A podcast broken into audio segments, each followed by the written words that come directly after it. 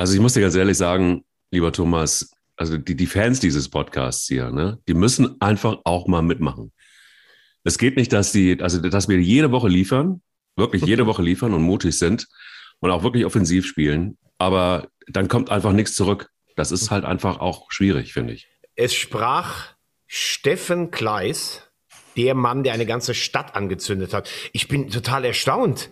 Ja. Das beste Publikum der Welt wird kritisiert vom Trainer. Das gibt's ja. doch gar nicht.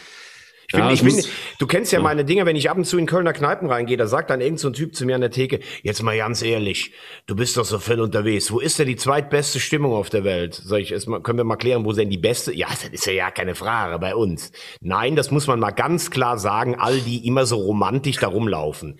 Der FC hat dann richtig gute Fans, wenn sie führen oder wenn es knapp ist. Unentschieden so. Wenn man zurückliegt und die Fans braucht, dann ist das richtig Friedhof ganz oft. Oder es werden sogar einzelne Spieler richtig rausgepickt und schlecht gemacht. Ähm, und äh, da braucht mir jetzt auch keiner zu kommen, das liegt nur an den fehlenden Ultras. Das ist übrigens teilweise auch, wenn Ultras äh, da sind, so. Wenn die Ultras da sind, hast du eine Choreo und hast durchgehend eine Geräuschkulisse. Allerdings oft dieser immer gleiche Leiersang. Also gestern zweite Halbzeit, da bin ich dann tatsächlich Team Baumgart. Das war einfach schlecht. Und das ist aber nicht das erste Mal so. Also die Kölner sollen vielleicht mal ihre Mannschaft anfeuern, wenn sie zurückliegen.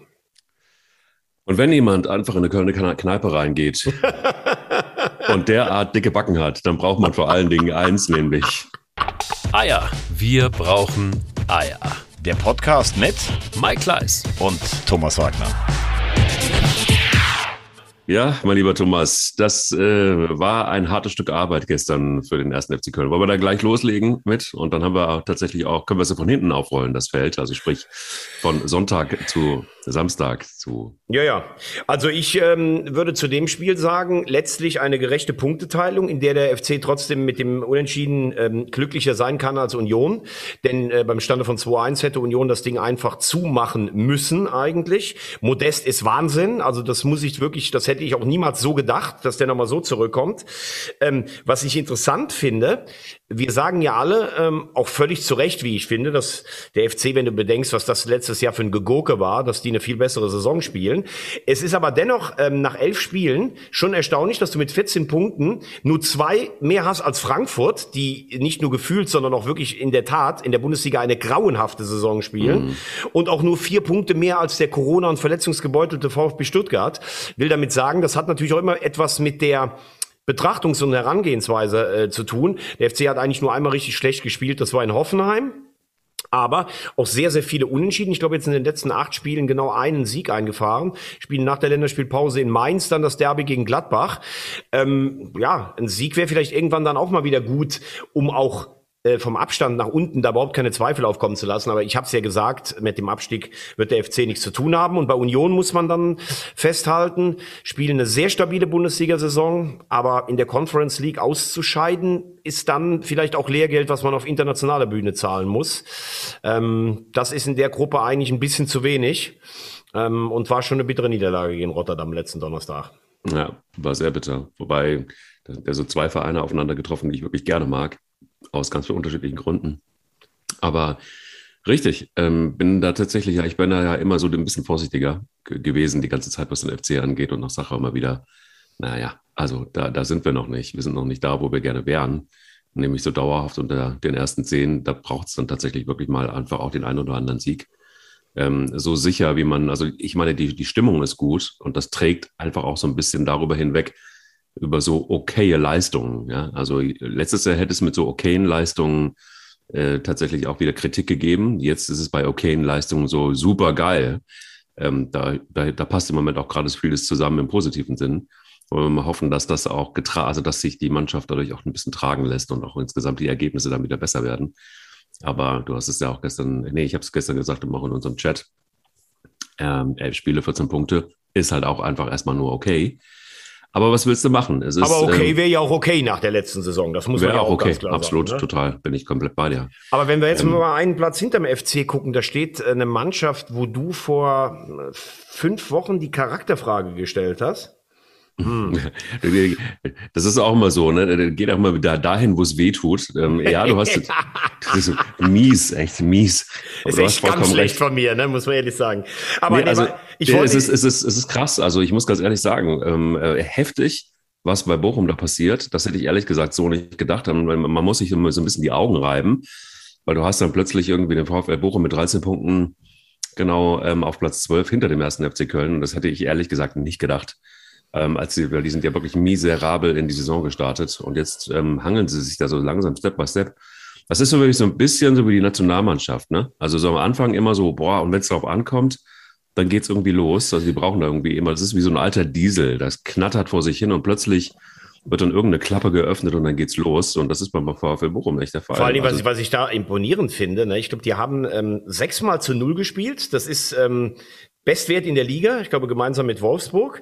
Und wenn du dir mal die Aufstellung vom Wochenende anguckst, die haben in der Innenverteidigung gespielt mit Lampropoulos und mit Masovic, die im letzten Jahr in der zweiten Liga mhm. totale Randfiguren waren. Da haben meistens äh, ähm, Leitsch und ähm, Benchop gespielt.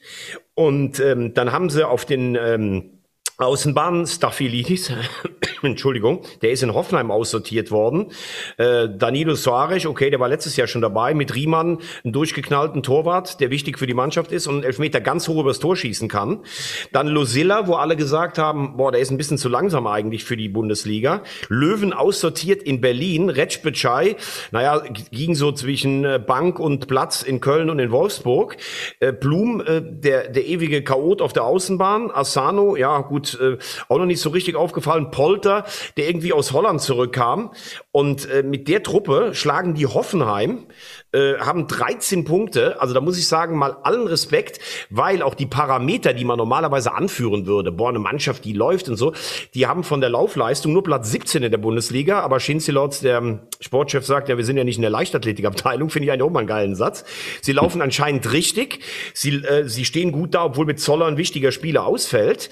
Sie haben sich teilweise gnadenlos die Meinung gegeigt. Also Hut ab vor Bochum. Und das sind dann all diese Tugenden, die diesen Verein, der immerhin 35 30 Jahre Bundesliga auf seinem Buckel hat, ja früher mit dem Namen unabsteigbar ausgestattet hat, ähm, als damals noch Leute wie der Tiger Gerland oder Atta Lamek ähm, und Walter Oswald an der Kastropper Straße agiert haben.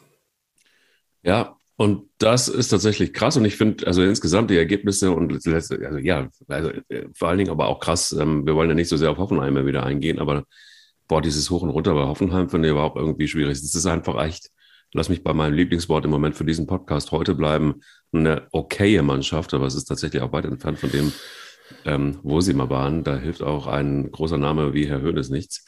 Ähm, aber lass uns mal tatsächlich vielleicht mal so ein bisschen dahin gehen, wo wir jetzt uns gerade befinden, nämlich in den Niederungen der Liga. Und äh, was ist mit Frankfurt? Also ich meine, also die, die kriegen es gerade noch hin, irgendwie 2-1 äh, Last Minute gegen in, in, Fürth, äh, in Fürth zu gewinnen.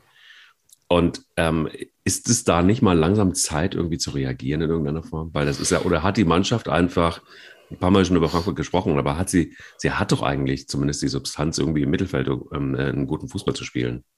Also Aber sie hat auf jeden Fall die Substanz, einen Mittelplatz zu belegen. Genau. Ja, ich muss ganz ehrlich sagen, ähm, Frankfurt ist ein bisschen zweigeteilt. Also A habe ich jetzt alle vier Europa League-Spiele mit der Eintracht gemacht. Ja. Ähm, mit der Eintracht international unterwegs zu sein, das macht echt Spaß, muss ich sagen. Das ist ein gut geführter Verein, international. Du musst im Piräus erstmal gewinnen, auch in der Nachspielzeit. Das ist übrigens ein Prä dieser Mannschaft. Die haben jetzt das dritte Mal hintereinander in der Nachspielzeit gepunktet. Gegen Leipzig, gegen Olympiakos und gegen Fürth. Das mhm. spricht schon für den Charakter der Mannschaft. Das muss man ganz klar sagen. Auch für den Zusammenhalt in der Truppe. Das schaffst du sonst auf gar keinen Fall. Äh, du musst bei Olympiakos erstmal gewinnen. Das ist ein Champions League Teilnehmer. Allerdings wurde mir dieser Sieg dann auch von Oliver Glasner am Freitag wieder viel zu schön äh, geredet eine sensationelle Leistung. Also da muss ja. man schon sagen, das Tempo war nicht besonders hoch und Olympiakos war die bessere Mannschaft. Das darf auch mal erwähnt sein. Ja, und gestern muss ich sagen, das war einfach ein Witz. Also so kannst du, finde ich, als Eintracht genau. Frankfurt nicht in Fürth Fußball spielen. Richtig. Das war von A bis Z einfach nur Scheiße, was die gespielt haben. Ähm, in der ersten Halbzeit war Fürth die klar bessere Mannschaft. Ähm, dann hat die Eintracht so ein bisschen ins Spiel gefunden, auch mit Rode. Äh, dann kriegst du in der, glaube ich, 91. Minute den Ausgleich und dann machst du das 2-1 durch Boré, der eine der ganz wenigen Neuzugänge ist, die, ähm, die bisher auch in, äh, in einer gewissen Art und Weise zeigen, warum man sie geholt hat. Und dann hört man immer so, ja, die Moral der Mannschaft ist intakt und dann sagt Glasner gestern, ja, ich fordere dann von mir auch in der Winterpause, dass ich der Mannschaft eher meinen Stempel aufdrücke. Ähm, ich glaube, dass hier so ein kleiner Denkfehler vorliegt. Natürlich ist Silva weg und natürlich ist damit, vorher war es die Büffelherde, dann Silva, enorme Torgefahr weggegangen. Aber ansonsten sind alle Spieler, die letztes Jahr da waren, immer noch da. Und jetzt muss man sich mal fragen, woran liegt das? Liegt es daran, dass Spieler wie Hinteregger mit einer Europameisterschaft überspielt sind? Liegt es daran, dass Hasebe zu alt ist? Liegt es daran, dass einfach mit Hauge, Lindström und Lammers vielleicht die völlig falschen Spieler geholt wurden, weil sie noch nicht so weit in ihrer Entwicklung sind? Also Lammers in Piräus, das war fast bemitleidenserregend. Der hat mir fast schon leid getan, der Junge, weil du merkst, der hat gar kein Selbstvertrauen im Moment. Oder aber ist das, was immer gesagt wird, ja, der Glasner, der muss erst sein System implantieren. Was war denn sein System? In Wolfsburg strukturiert, geordnet, aber unattraktiv von hinten nach vorne spielen. Das ist sicherlich nicht, was du in Frankfurt sehen willst. Ähm, Glasner retten im Moment immer gerade die Ergebnisse, wenn es nahezu knapp wird. Also ich glaube, wenn er gestern verloren hätte, wäre es auch knapp geworden. Mhm. Aber so wirst du natürlich jetzt, du bist nach vier Spieltagen in einer schwierigen Europa League Gruppe weiter und hast in Anführungszeichen zwölf Punkte. Da wirst du jetzt keinen Trainer entlassen. Aber spielerisch ist das wirklich an der untersten Armutsgrenze. Und da musst du schon, also da musst du schon wirklich sehr treu sein oder sadomasochistisch veranlagt sein, um dir das im Moment anzugucken. Ja, du hast ja, hast ja gerade gesagt, du hast sie ja live ähm, einige Male jetzt gesehen.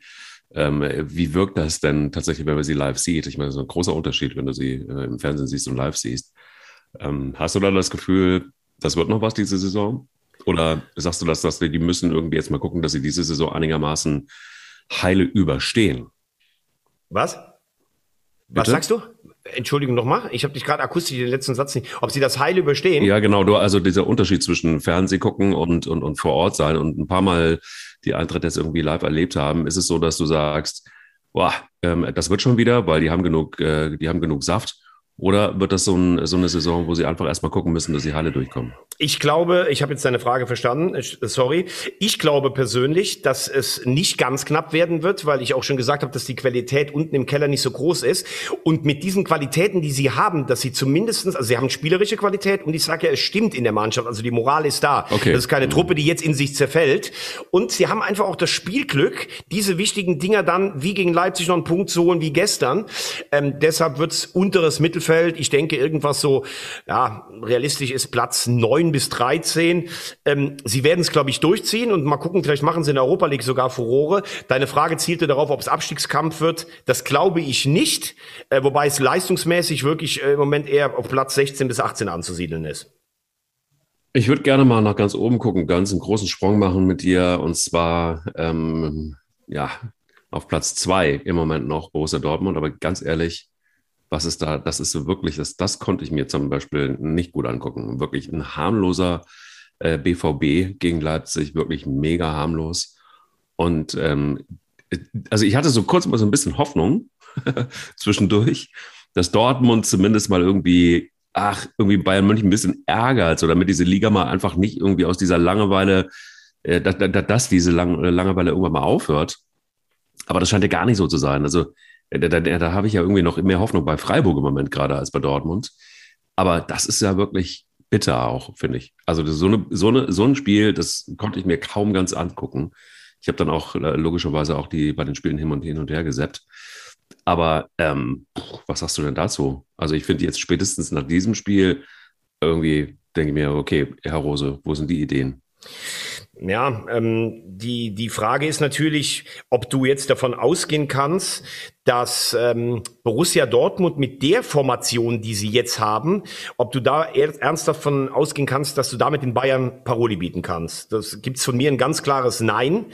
Ähm, wir müssen nicht darüber reden, dass ähm, ein äh, Haaland brutal fehlt. Das ist halt genauso, als wenn den Bayern durchgehend Lewandowski fehlt. Und wenn den Bayern Lewandowski fehlt, hast du letztes Jahr auch gegen Paris dann in der Champions League gesehen, mhm. Dass es dann übrigens, ähm, dass es dann übrigens nicht so, so einfach von der Hand geht, wie die Bayern jetzt zum Beispiel durch die Champions League durchmarschieren. Ne?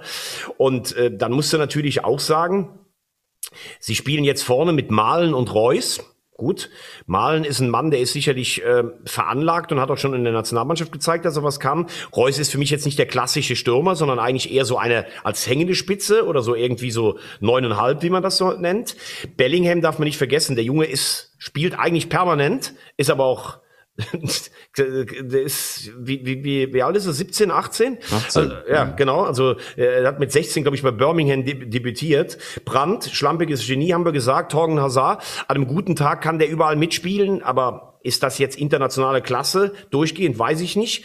Witzel, auch vielleicht ein bisschen in die Jahre gekommen. Meunier, bisschen besser als letztes Jahr, aber immer noch nicht in der Verfassung, in der wir ihn von der belgischen Nationalmannschaft kennen.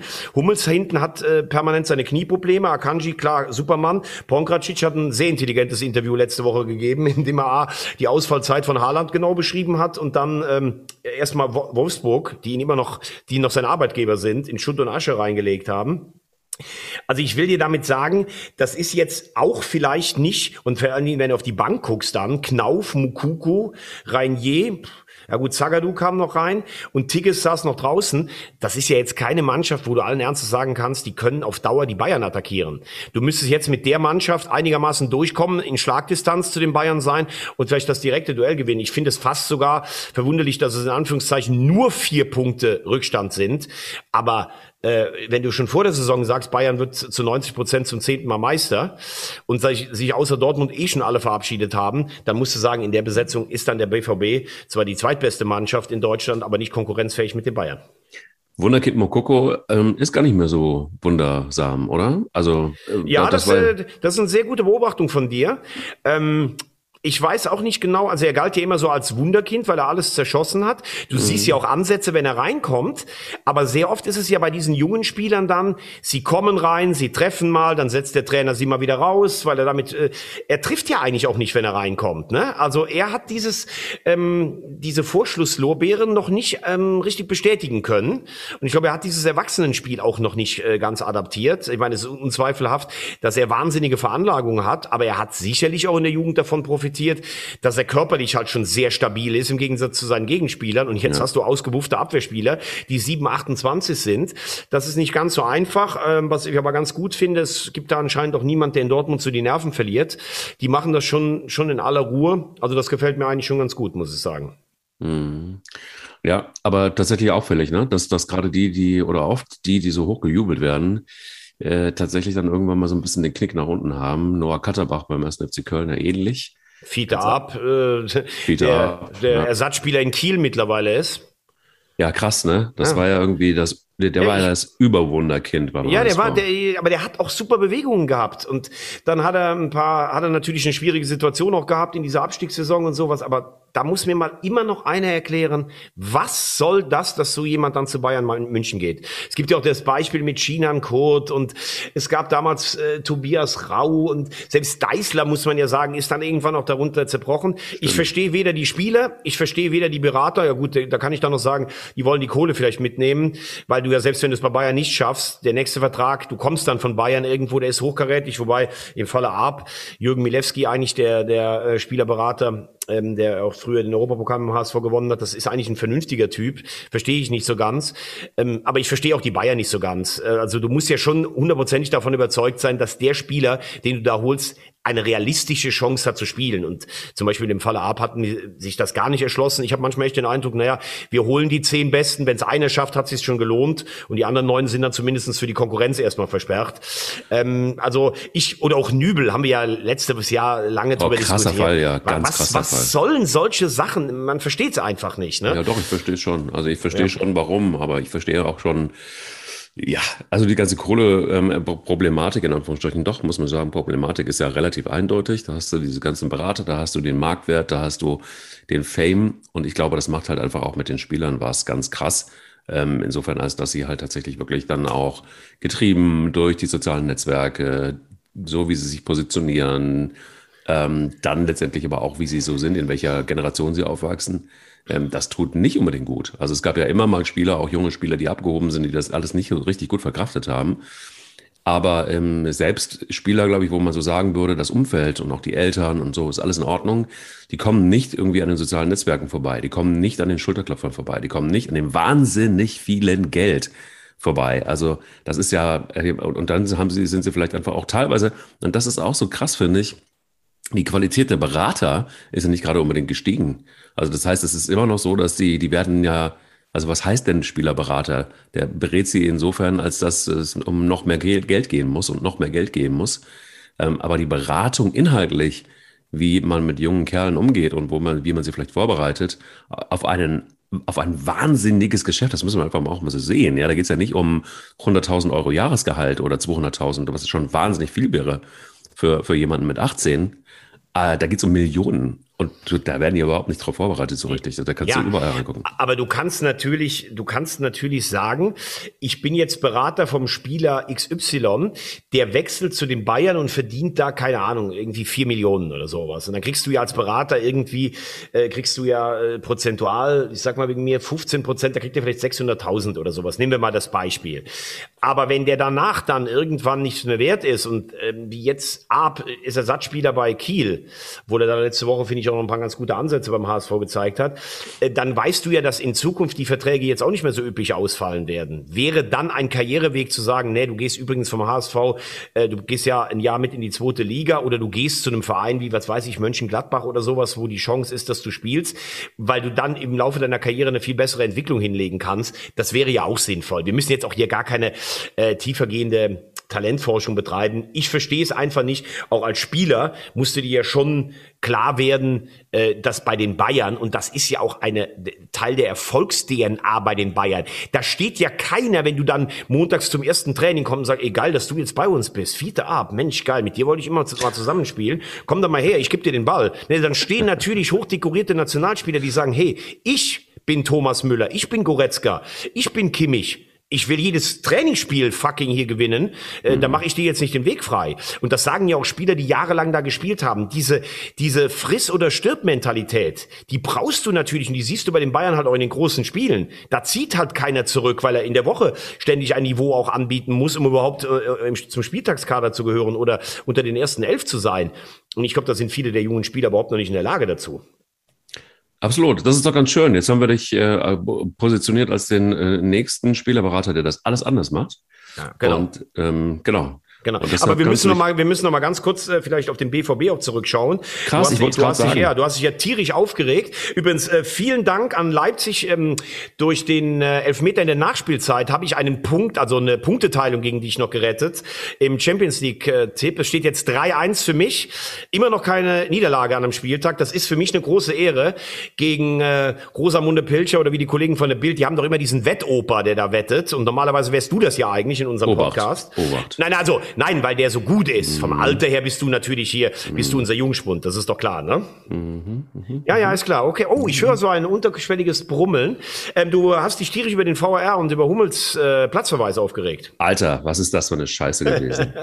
was ist denn das? Da brauchst du dann ja, wirklich, das war wirklich so, dass ich einfach denke, hey, komm, du brauchst den VAR nicht mehr. Das ist wirklich einfach absurd. Also wer das gesehen hat, das ist wirklich so absurd, dass ich mir wirklich denke, so, ey, äh, dann, dann tut es mir leid, aber das ist wirklich, also das mag populistisch sein, aber es ist wirklich genau mal zu gesagt, das macht den Fußball einfach echt kaputt. Das ist einfach, du beeinflusst da ganz klar und also Entschuldigung, wenn ich, wenn ich VHR bin, wenn ich da sitze irgendwo in den Katakomben und ich sehe das nicht, was ist denn da los? Also entweder ich werde mir viel Geld bezahlt, dass ich das nicht, dass ich das nicht irgendwie sehe, oder was ist denn da los? Ich krieg das gar nicht mehr hin. Dann mach, die, mach doch die Bude in den Katakomben zu. Einfach. Dann spielen wir halt einfach wieder Fußball, so wie es früher aber, mal war. Aber Mike, das ist, also, also, wirklich, das ist nicht zu, nicht zu ertragen. Da brauche ich keine Fußballspiele mehr zu gucken. Ja, aber Mike, ist es denn nicht eigentlich die Frage, also ich war immer für den VAR und ich bin es eigentlich immer noch, weil ich glaube schon, dass es auf Dauer den Fußball einfach gerechter macht und die Zahl der eklatanten Fehlentscheidungen abnimmt. Aber du sagst natürlich etwas Richtiges, wie man da eine rote Karte entscheiden kann. Da hätte ich sogar eher verstanden, wenn die rote Karte ge, ähm, gezogen worden wäre in einem Spiel, wo es gar keinen VAR gibt. Weil man muss schon sagen, Hummels in dieser typischen Art, wie er immer krätscht, das hat er ja jahrelang auch besser als kein anderer auf der Welt hinbekommen, weil er damit auch Schnelligkeitsdefizite ausgeglichen hat. Aber er geht mit enormem Tempo da rein, da würde ich sogar den Schiri verstehen, dass er rot gibt. Dass dann aber jemand die Möglichkeit hat, draufzuschauen und genau sieht, dass es niemals rot sein kann, weil er ihn einfach nicht trifft. Übrigens auch sehr unsportlich von dem Ajax-Spieler, muss man auch mal sagen, bei all dessen, bei all dessen Veranlagung. Ja. Dann ist das menschliche Versagen vom Platz in die äh, Stube äh, unten vom, vom Fernseher ver, äh, verlegt worden. Und da frage ich mich dann wirklich, wie kann das sein? Du hast einen Monitor, du hast vier Leute da unten sitzen, du hast verschiedene Einstellungen. Ist da nicht einer, der sagt, ey Leute, das kann doch nicht unser Ernst sein, dass wir das hier bestätigen? Genau. Und da frage ich mich dann immer wiederum, sind die Leute überhaupt gut genug geschult? Nein. Oder treffen die so schnell eine Entscheidung, weil sie denken, oh, wenn das jetzt im Stadion länger als eine halbe Minute dauert, dann werden die alle unruhig. Das ist eine glasklare Fehlentscheidung. Die hat aber nichts mit der Einrichtung des VR zu tun, sondern die hat damit zu tun, dass derjenige, der da unten äh, sitzt, in dem Spiel konkret, der kann einfach noch niemals ein Fußballspiel gesehen haben, weil das einfach nicht geht. So, und da braucht man noch nicht zu sagen, der VAR ist schuld, sondern es ist einfach der Typ äh, schuld, der, ich weiß nicht, entweder dringend zum Optiker muss oder das Spiel nicht versteht. Darum geht's. Ja, aber dann und da mu- da muss man ja wirklich sagen, da geht's ja für Dortmund wirklich um, um Millionen, weil jetzt ist natürlich die Situation, Krass, ja. Also die, die Situation ist, bist noch da? ja, ich bin noch da, klar. Ja. Jetzt denk mal beschissen die Situation, weil sie müssen jetzt gewinnen. Punkt. Ganz ja, einfach. Ja, oder sie, oder sie müssen einen Unentschieden holen in Lissabon, dann haben sie zumindest den äh, direkten Vergleich gegen die gewonnen und werden dann Ja. sicherlich das Heimspiel gegen Besiktas gewinnen. Ja, Aber verlieren, verlieren fast verboten. Vor allen Dingen verlieren mit zwei Toren, dann hast du nämlich den direkten Vergleich verloren, dann bist du schon raus. Und Sporting ist keine Laufkundschaft, das hatten wir schon besprochen. Und bis zu diesem Platzverweis war Dortmund die bessere Mannschaft. Ne? Also Das ist wirklich unerträglich. Deshalb auch, weißt du, denke ich mir da so, dann gib halt irgendwie dem Ajax-Spieler wenigstens, wenigstens Geld wegen Unsportlichkeit. Ja. Richtig, was Hummels da sagt. Der dreht sich von links, der dreht sich von rechts. Das war wie eine Roulade auf Gras hinterher, wo du denkst irgendwie, was, was, was will uns das denn sagen? Dann stellt sie wenigstens gerechterweise gleich beide wegen grober Unsportlichkeit, ah, gib ihm auch rot von mir aus. Natürlich total gegen die Regel, aber gib ihm auch rot, dann ist das wenigstens ausgeglichen. Weißt du Aber- übrigens, was ich, was ich ähm, interessant bei dem Ganzen finde, dass es teilweise auch unausgereift ist. Kannst du dich noch erinnern, dass ich mich letztes Jahr hier in, im, im Podcast wahnsinnig darüber aufgeregt habe, als der HSV mal wieder in seiner ureigensten Art und Weise einen 3 zu 0 in Hannover verspielt hat, als ich zu dir gesagt habe, es gab damals beim 2 zu 3 eine Szene, die wurde vom VAR abgewunken, als Terodde ein Tor geschossen hat, es wäre abseits wegen dieser Linie. So, und jetzt nehme ich ein Beispiel von gestern aus der zweiten Liga. Du wirst das Spiel gesehen haben, weil seitdem du mit mir Podcast machst, guckst du ja die Spiele an. Das ist ja Wahnsinn. Es gab gestern das Spiel Schalke gegen Darmstadt. Ähm, ich weiß nicht, ob du es gesehen hast. Hast du es gesehen? gesehen. Gibt's ja, gibt's ja diesen Ausgleichstreffer für Darmstadt. Und dann gibt's einen Flankenwechsel von links auf den Spieler Manu, der den Ball so per Flugkörper herrlich in die, ähm, in die Tiefe, in die Schnittstelle verlängert. Und da ist die Frage, ob der Torschütze, ich glaube, es war Titz, der übrigens Darmstadt macht das Wahnsinn unter, unter Lieberknecht. Macht das total ist, gut. ist die Frage, ist der Tietz in dem Moment des Kopfballs von Manu im Abseits? Und du kannst es mit den gängigen Kameras nicht ausnutzen, ob er den Ball schon berührt oder du kannst es nicht sehen. Oder es gibt eine andere Linie von Sky später, die glauben, dass er es ungefähr eine Zehntelsekunde später berührt hat. Und da hätte er im Abseits gestanden. Und da frage ich mich dann ganz ehrlich, wenn wir so ein System haben, wenn wir schon Geld dafür ausgeben, warum ist der Platz nicht praktisch wie eine Matrix vermessen und du kannst ganz klar einfach per Computer genau Danke. genau feststellen, wann ist denn der Spieler überhaupt dran, beziehungsweise wann verlässt der Ball, Fuß, Kopf oder Körper des Abspielenden, dass das dann wirklich eine Maschine macht. Weil das, dass dann unten jemand im Keller eine Linie anlegt, die Kolibri-Linie, wie mir diese Woche einer erzählt hat, die kalibrierte, und dann praktisch entscheidet, ob der Fuß drin oder draußen war, das muss ich sagen, finde ich sehr irritierend. Und ich würde in dem Fall ja eh die alte Regel anwenden lassen. Im Zweifel für den Angeklagten, also für den Stürmer. Ähm, deshalb fand ich es auch gut, dass das gestern gegolten hat. Aber ich kann mich schon, ver- kann auch verstehen, wenn du gestern als Schalker äh, ver verärgert bist wegen dieser Situation. Aber das ist genau der Punkt. Also, schon ganz oft drüber nachgedacht. Bei jeder Pipi-Veranstaltung, irgendwo auf dem Land, bei einer Marathon-Veranstaltung, keine Ahnung, hast du Messsysteme, die zwischendurch immer wieder alles Mögliche messen. Wo ich mir denke, so, äh, solche Systeme sind auch nicht teuer. Aber Ja. beim Fußball ist es nicht möglich, dass du ein paar Punkte setzt. Das müssen ja gar nicht viele sein, um so ein Netz aufzubauen. Das ist lächerlich. Das ist einfach nur lächerlich. Und da sage ich halt einfach irgendwie, dann, dann mach, die, mach das doch einfach, weißt du, wenn du keinen äh, VAR hast, dann gilt wieder das gleiche Recht für alle. Ja, dann ist es mal ungerecht, ja, dann ist es mal gerechter. Aber, aber was hat denn das groß im Grunde genommen? Ich glaube, mach mal die Statistik auf. Hat sich wirklich durch den VAR, hat sich da wirklich was gebessert? Ist das wirklich der Fall? Also man hat, man hat äh, eine, eine ähm, das ist natürlich dann auch letztlich eine Statistik, So, die auch, da, ja. nein, aber die darauf beruht, dass du sagst, wir haben es uns jetzt nachher nochmal mit allen Leuten angeguckt. Ähm, 75 Prozent der eklatanten Fehlentscheidungen sind zurückgegangen. Und das ist auch übrigens meine Wahrnehmung.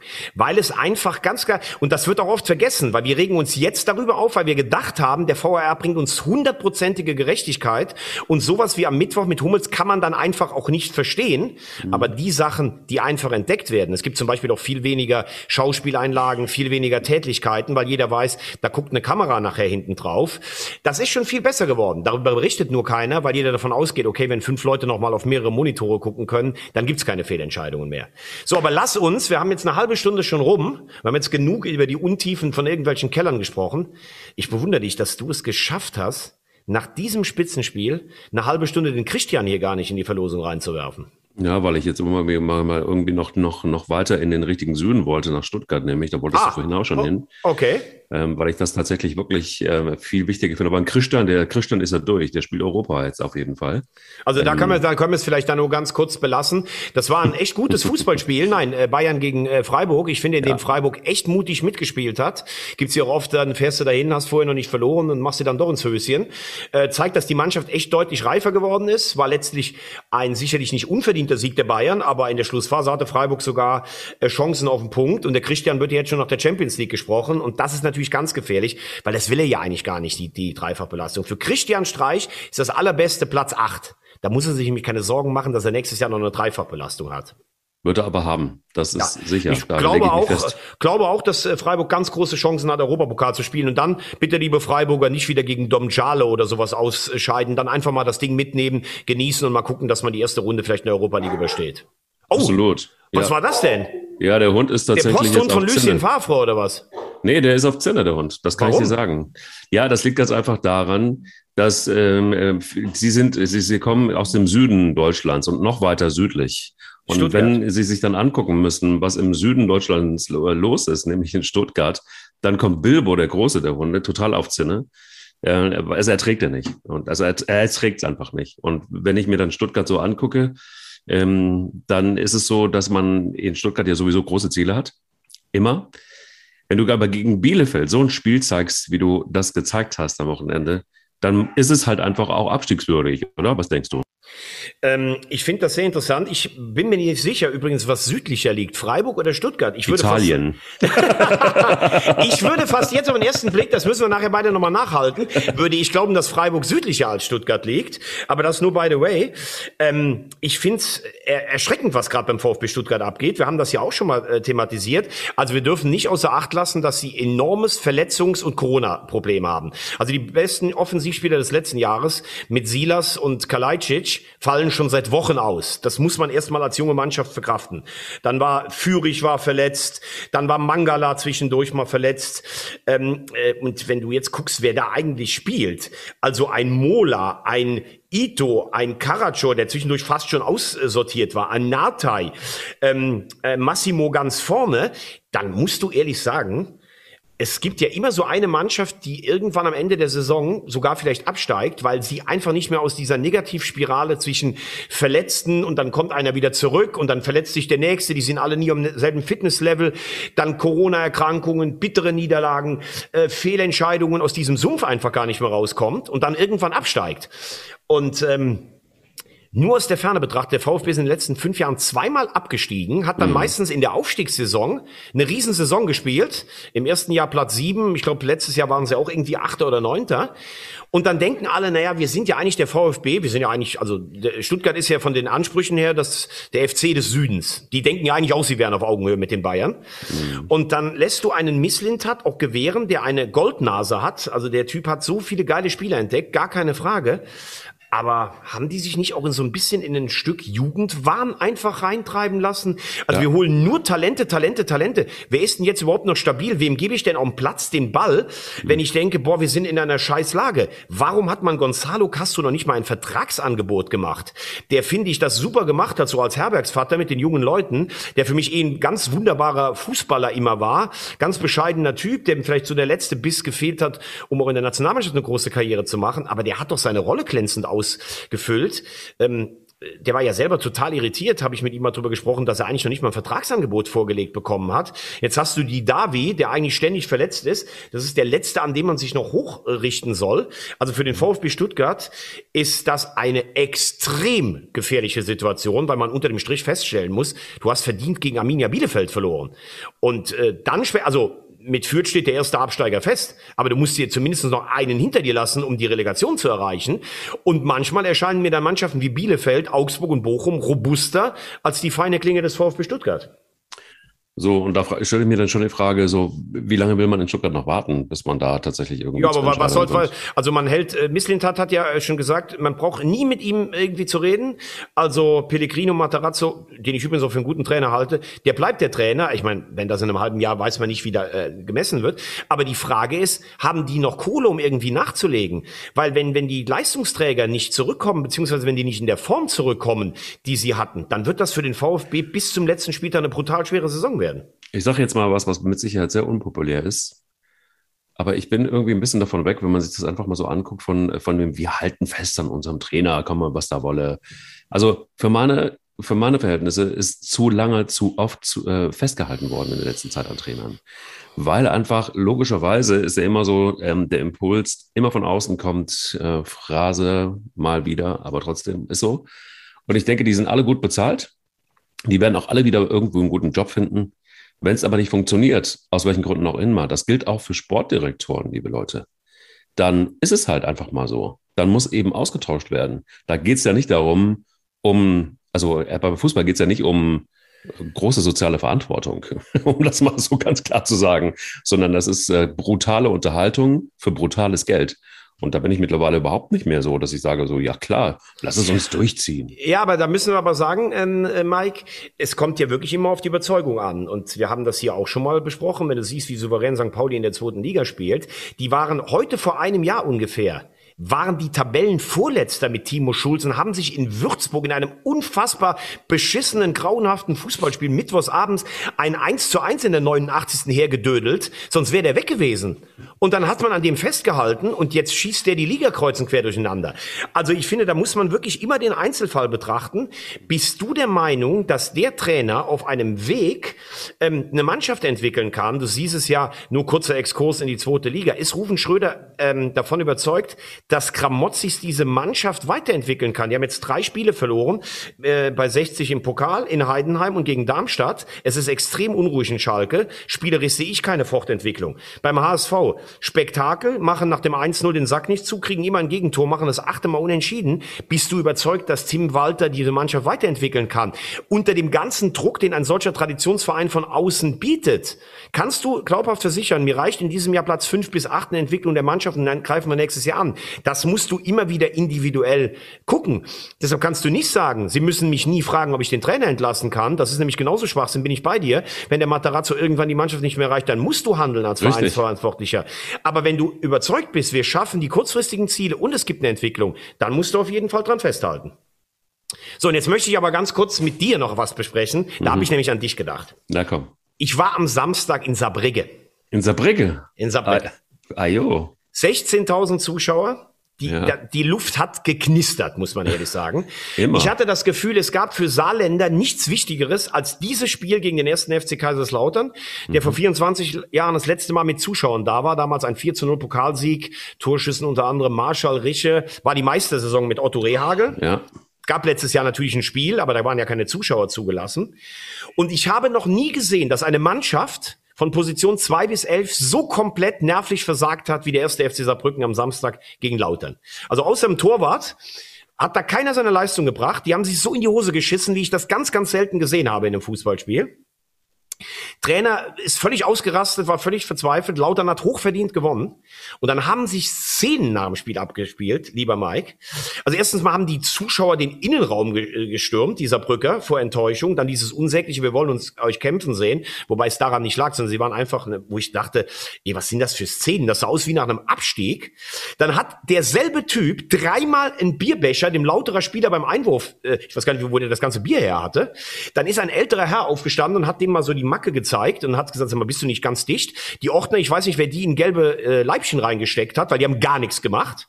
Dann hat, dann hat der Opa dem Typen gesagt, ob er noch alle am Zaun hat. Dann wollten drei Typen den Opa fast vermöbeln. Dann hat sich nach dem Spiel ein Saarbrücker Fan von dem Saarländer Zuck ein Autogramm nehmen wollen, einem lauterer Spieler. Dann wurde der fast von einem anderen Saarbrücker vermöbelt. Ja, sag mal, Mike, ich habe bisher gedacht, Saarland, das sind die gemütlichen Leute, hast gut Guess, schö wunderschöne Saarschleife, trinkt mal gerne ein Bierchen. Was haben die denn da so die Nerven verloren? Ich habe ja meine Leona fast gar nicht mehr runterbekommen. Kann ich dir sagen. Die, die haben den Trainer verloren. Der Kwasniok, der, der fehlt halt, du. Der hat das alles zusammengehalten. Und das, das ist, ist bitter für die Saarbrücker. Das kann ich dir sagen. Und wenn es gegen, gegen Laudern geht, gegen die Pelzer, dann, dann ist halt nichts mehr, wie es mal vorher gewesen, gewesen ist. Wahnsinn, Wahnsinn. Ist. Ich habe lautere Spieler nachher im Bus gesehen, der hatte der erste, der hatte schon drei Kannen drin. Die haben schon so alle so bierselig geguckt. Ah, das, also ganz ehrlich, es gibt, glaube ich, nichts Schöneres, als Samstagnachmittag so ein emotionsgeladenes Derby zu gewinnen oder Freitagabend und dann schön am Rückweg, die 70 Kilometer, sich schön schon einen reinzuschießen und dann mit der Mannschaft, äh, ja, herrlich. Das wirst du natürlich nie, äh, nie erleben, weil du trinkst ja kaum. Aber ganz ehrlich, die sahen alle so glücklich aus. Herrlich. Ja, aber ich habe vor allen Dingen nicht so einen prädestinierten Job wie du, äh, wo man so, so, so nah dran sein kann. Das Du meinst, du, man kann dann in den Bus reinsteigen und direkt schon mittrinken? Na, na klar, logisch. Dann, dann mach ich einen Stubbi auf. weißt du, was ein Stubbi, ist? ja, natürlich. Eifel-Champagner, hier, Bitburger. bitte, bei uns, so. ja, ja. Bei uns So. in der Vulkaneifel gab's da auch nur äh, Stubis, Bitburger. Das ist, Herrlich. guck mal, das ist doch richtig. So nennen wir unsere Folge, das Stubbi äh, des Samstags. Nein, aber das ist schon Der brutal. Eifel-Champagner perlt. Der Eifel-Champagner. voll, voll. ja, nein, aber das mal. Also ich finde, das ist doch noch Fußball, oder? Also ich meine, es ist ja nichts passiert. Insofern, und der Saarländer wird nie aggressiv werden im Sinne von, das wird jetzt ernst oder so. Da muss man halt einfach auch mal Eier haben und hingehen auf den Platz. Was willst du machen? So ist es halt nun mal. Also das wird natürlich. Aber ich muss ganz ehrlich sagen, wer sich bei so einem Derby, Saarbrücken gegen Kaiserslautern, mit einer Kiste Stubis und Eifel-Champagner oder Saarland-Champagner, Karlsberg haben die ja auch noch da, auf die Tribüne sitzt und dreimal versucht, den Einwerfer zu treffen. Gut, also jetzt sagen wir mal, es war ein Pappbecher zum Glück oder was irgendwie. Da muss man ganz ehrlich sagen, und äh, die Ordner, die da nicht eingreifen, denen hat eins gefehlt, was wir Nämlich? heute äh, hatten. Eier. Eier. Wir Am Eifel-Champagner gestellte Eier. Eier.